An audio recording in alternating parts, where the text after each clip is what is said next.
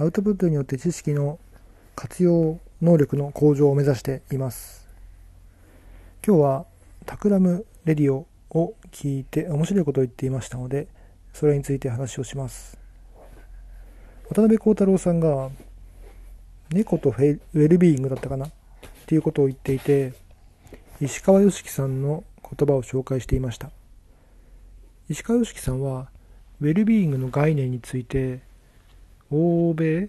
と日本は違うというようなことを非常にうろ覚えですが言っていた気がします。で欧米というのはヤコブのはしごをイメージして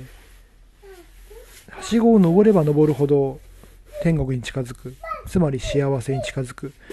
ウェルビーイングに近づく。そんな価値観が欧米の価値観のようです。一方で日本の価値観というのは違って振り子のようだという表現をしています。振り子のようだというのは一方に振り子が触れていけばその度合いは高まるけれども一方に大きく触れれば大きく触れるほど別の方向にも大きく触れる。小さく触れれば別の方向に小さく触れる。でその中間点というのが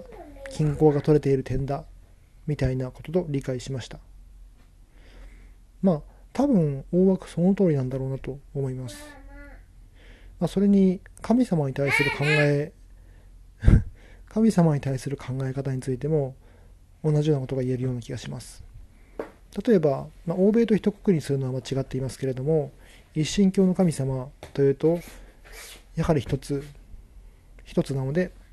それを信仰して信仰が高まるにつれてより高みに登っていく。一方で日本というのは、まあ、全員が全員ではないですけれどもいわゆる一般的な日本人というとクリスマスもしつつ葬式や法事関係は仏教。でもお参りとか願掛けとか初詣は神社に行く。そんなハイブリッドな日本人が多い気がします。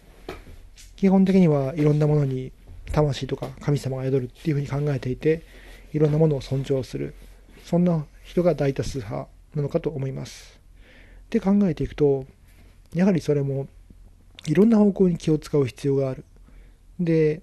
うん一つに触れすぎるとバランスが崩れる。で戻ってくる点がある。っていうことを考えるとやはり振り子というふうに思いますしもっと言うと振り子も左と右の2方向ではなくて左と右と前と後ろと斜め45前後ろ左右で斜め30度とかいろんな方向に触れる振り子と言えるんじゃないかなと思います。なので、まあ、何が正解ではないかもしれませんけれども